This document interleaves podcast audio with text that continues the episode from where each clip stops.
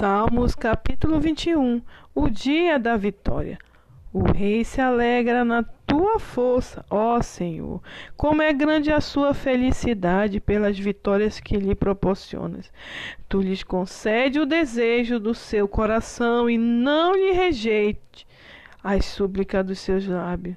Tu recebeste dando-lhe ricas bênçãos e em sua cabeça puseste uma coroa de ouro refinado. Ele te pediu a vida e tu o concedeste vida longa e dias felizes sem fim. Pelas vitórias que lhe deste, grande é a sua glória de esplendor e majestade o cobriste. Sim, tu constituis como grande bênção perene e o encheis de alegria com a tua presença. Sim, o rei confia no Senhor por causa da lealdade do Altíssimo. Ele jamais será abalado. Tua mão alcançará todos os teus inimigos, tua destra o atingirá todos os que te odeiam.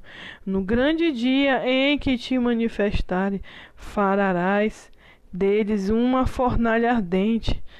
O Senhor os engolirá em sua ira, o fogo os devorará. Estiparás da terra sua geração com sua descendência na humanidade.